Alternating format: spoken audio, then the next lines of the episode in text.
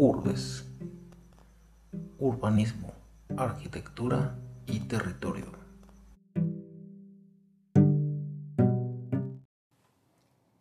¿Qué tal amigos? Y bienvenidos a otro podcast de Urbes.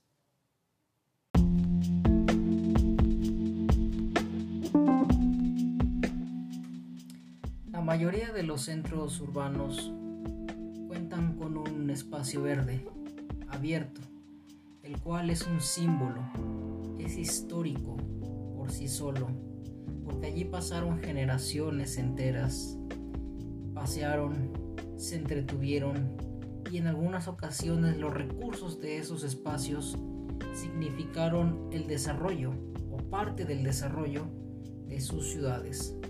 Hoy son espacios verdes, parques públicos que están ahí para la recreación de la población. Casos como el de Chapultepec de la Ciudad de México son latentes o Tangamanga de San Luis Potosí. Pero cada ciudad tiene ese espacio que es histórico.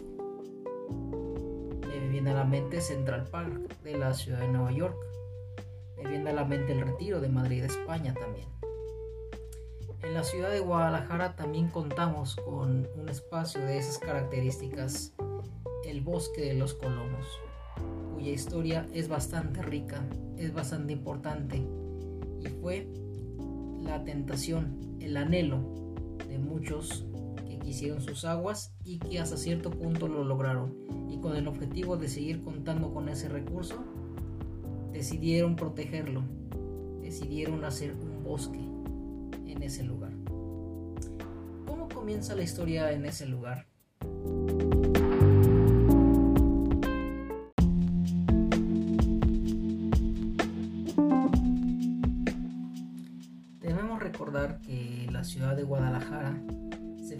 14 de febrero de 1542, después de una serie de vicisitudes y de obstáculos, muchos de ellos llevados a cabo por la falta de recursos entre ellas el agua.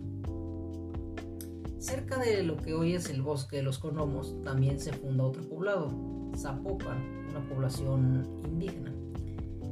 Será fundamental a nivel social, a nivel cultural, religioso y económico. Esto porque eh, será la sede de la Virgen de Zapopan. Será el lugar de donde vengan muchos recursos para los ciudadanos de Guadalajara, así como también será su puerta el lado noreste. Sin embargo, después de que los habitantes de la ciudad de Guadalajara se dieran cuenta que el agua misma no llegaba a la época de estiaje, deciden buscar fuentes de abastecimiento y resolver de una vez el problema. Una de estas zonas que fueron observadas y de la cual se intentó mm, de muchas maneras obtener este recurso es Colomos decía Matías de la Mota Padilla que a menos de una distancia de una legua al poniente de la ciudad corre de sur norte un arroyo llamado Zapopan, es decir, lo que es el actual río de Temajac, que es de donde Colomos alimenta a este río con sus aguas. Por lo tanto, se ha observado esta situación y tenía que aprovecharse.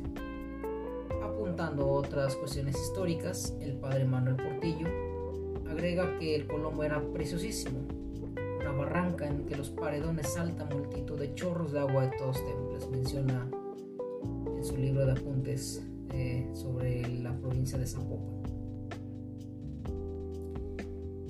Ya se había intentado em, en la época colonial el encauzar esta agua, y uno de estos fue en 1600, cuando Santiago Verá carga las mediciones para llevar agua al propio Ararife Martín Casillas, el constructor de la catedral de la ciudad de Guadalajara.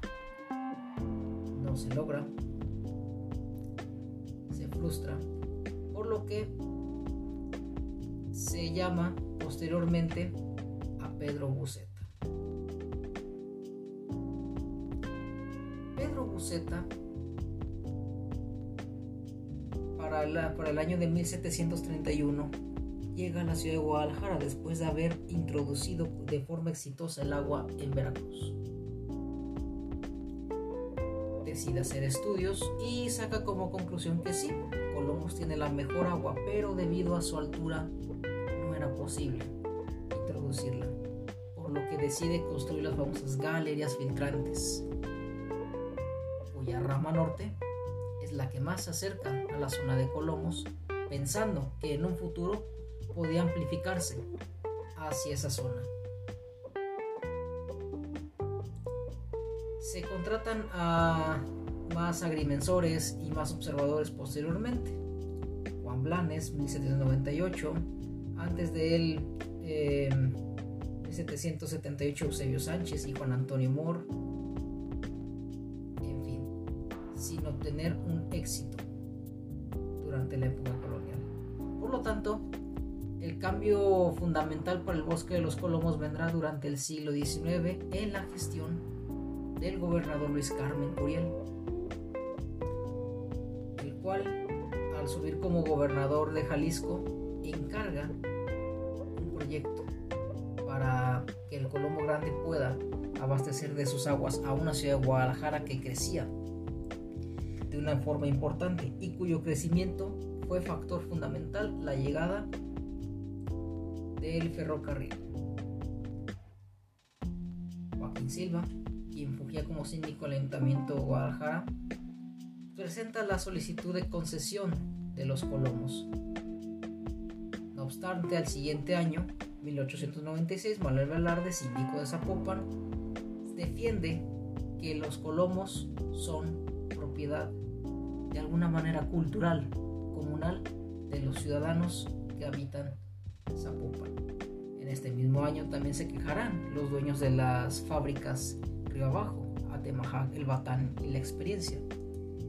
No obstante, se llega a un acuerdo con los dueños de estas industrias y a la vez Guadalajara obtiene el derecho de explotar las aguas de Colomos para su abastecimiento.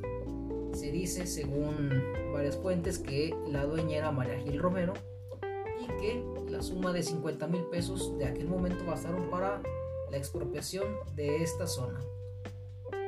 Las primeras obras para abastecer a Guadalajara se habían dado por parte de Gabriel Castaños, quien introduce la rama sur que viene desde el Coli, el cerro del Coli mismo.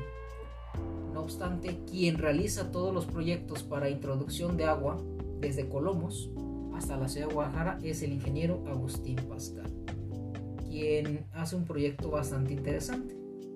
Empieza con un colector que colecta todas las aguas de la zona. Posteriormente las encausa hacia una enorme piscina, una enorme pila de agua.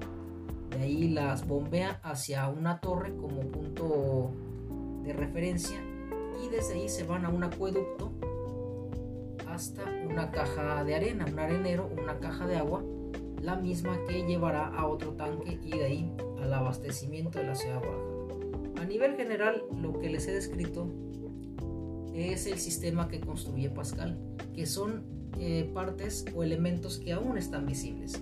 Si usted visita el bosque, aún se encontrará con el colector, que tiene agua de manera constante.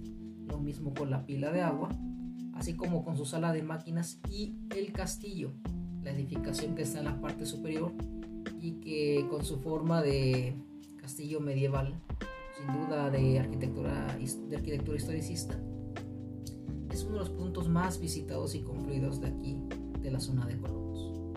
Es de llamar la atención también la Torre del Vigía, que desgraciadamente sufre un descuido y del cual hacemos un llamado para que pueda ser restaurado y posteriormente al acueducto que en un tiempo llevó el nombre de Porfirio Díaz y que hoy se le conoce como Castaños, de manera errónea, dado que Agustín Pascal es el constructor de esta magna obra. El arenero lo podemos ubicar para quienes habitan Guadalajara en la avenida Circunvalación Agustín Yáñez, esquina con avenida Arcos. Llegan las ramas de Colomos y de Coli y se comunican a otra rama que va por la calle del Lerdo de Tejada y que comunicaba a un tanque que es un predio que hoy está en la esquina de Avenida Unión y la misma calle Lerdo de Tejada. El tanque ya no existe. Resuelto de manera aparente el problema y con una capacidad de 150 litros por segundo en 5 horas. El bosque se le da una protección importante para que esta agua continúe eh, circulando. Por lo tanto, con el paso de las décadas se hacen campañas de reforestación. Poco a poco este espacio verde va a ir eh, adentrándose a la mancha urbana, o mejor dicho, la mancha urbana comenzará a llegar a la zona de Colomos. Primera comunicación de Guadalajara a la zona de Colomos se da por un tren de la marca de Cabil Ain. Disculpe mi francés el cual salía de la zona de la Capilla Jesús, actualmente Mercado Cuarto Centenario, y seguía, la seguía una ruta hasta la zona de Colomos. No se sabe en qué año se desinstaló ese sistema de ferrocarril, con el paso del tiempo y el crecimiento urbano, el acueducto se convirtió en la avenida Pablo Casals, Colomos comenzó a estar en el interior. La calle Brasilia se convirtió en uno de los accesos, la calle de Colomos de igual, de igual manera, eh, y es parte de un camino que la familia Downs, los fundadores de la colonia Seattle, hicieron para que sus vehículos pudieran pasar por esa zona.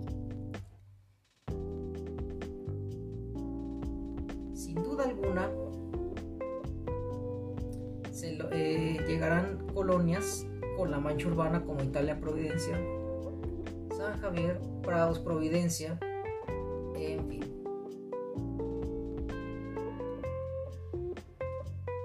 Llegará un punto en que el ayuntamiento de Guadalajara reciba el bosque de los Colomos y este se encargue de su cuidado, así como de su protección, dado que como cualquier espacio verde, estuvo y está aún en un riesgo por las actividades inmobiliarias. No se mencionará a todos dado que hay buenos empresarios y hay buenos inmobiliarios. El día de hoy el Bosque de los Colomos es uno de los sitios más visitados de la ciudad. Es el favorito para hacer ejercicio, es el favorito para hacer recreación. Y no obstante, estamos seguros que si la gente conociera la historia de manera entera, de este espacio verde tendría un más arraigo más cariño del que ya tienen. Dentro de su interior se puede visitar no solamente el castillo, el colector Curiel, la pila de agua, observar la sala de máquinas, la torre del vigía, que es recomendable visitarla, sino que también hay zonas como eh, las pérgolas de Fernando González Gortázar, así como el jardín japonés, uno de los sitios preferidos y más fotogénicos de este lugar. Esta historia que les he platicado, sin duda alguna, es bastante breve, pero la historia, a final de cuentas, que hemos, podido, que hemos podido platicarles, contarles a través de este capítulo de podcast sobre uno de los parques más importantes de la ciudad de Guadalajara y un parque a nivel importante, equivalente al Chapultepec de la Ciudad de México, al Tangamanga de San Luis Potosí, al Central Park de Nueva York o al Refugio de Madrid, o al Bosque de Vincennes y la Boloña en París, Francia, en fin. Alguna, se hace un llamado para que todos cuidemos este bosque que las siguientes generaciones también puedan disfrutar de esta maravilla. Si te gustó este podcast, por favor, compártelo. Eh, síguenos en nuestras redes sociales. En Facebook nos encuentras como Urbes, en Instagram como Urbes Grupo. Tenemos canal de YouTube y Vimeo, nos encuentras como Urbes. Estamos subiendo contenido también ahí. Así también tenemos una página web, urbesgrupo.com, en donde informamos nuestros servicios, como editorial, como consultoría y nuestros em, datos de revista, de la cual tenemos una convocatoria permanente y la cual les invitamos a que participen. Les saludo Jorge Navarro, muchas gracias y que tengan un buen día. thank you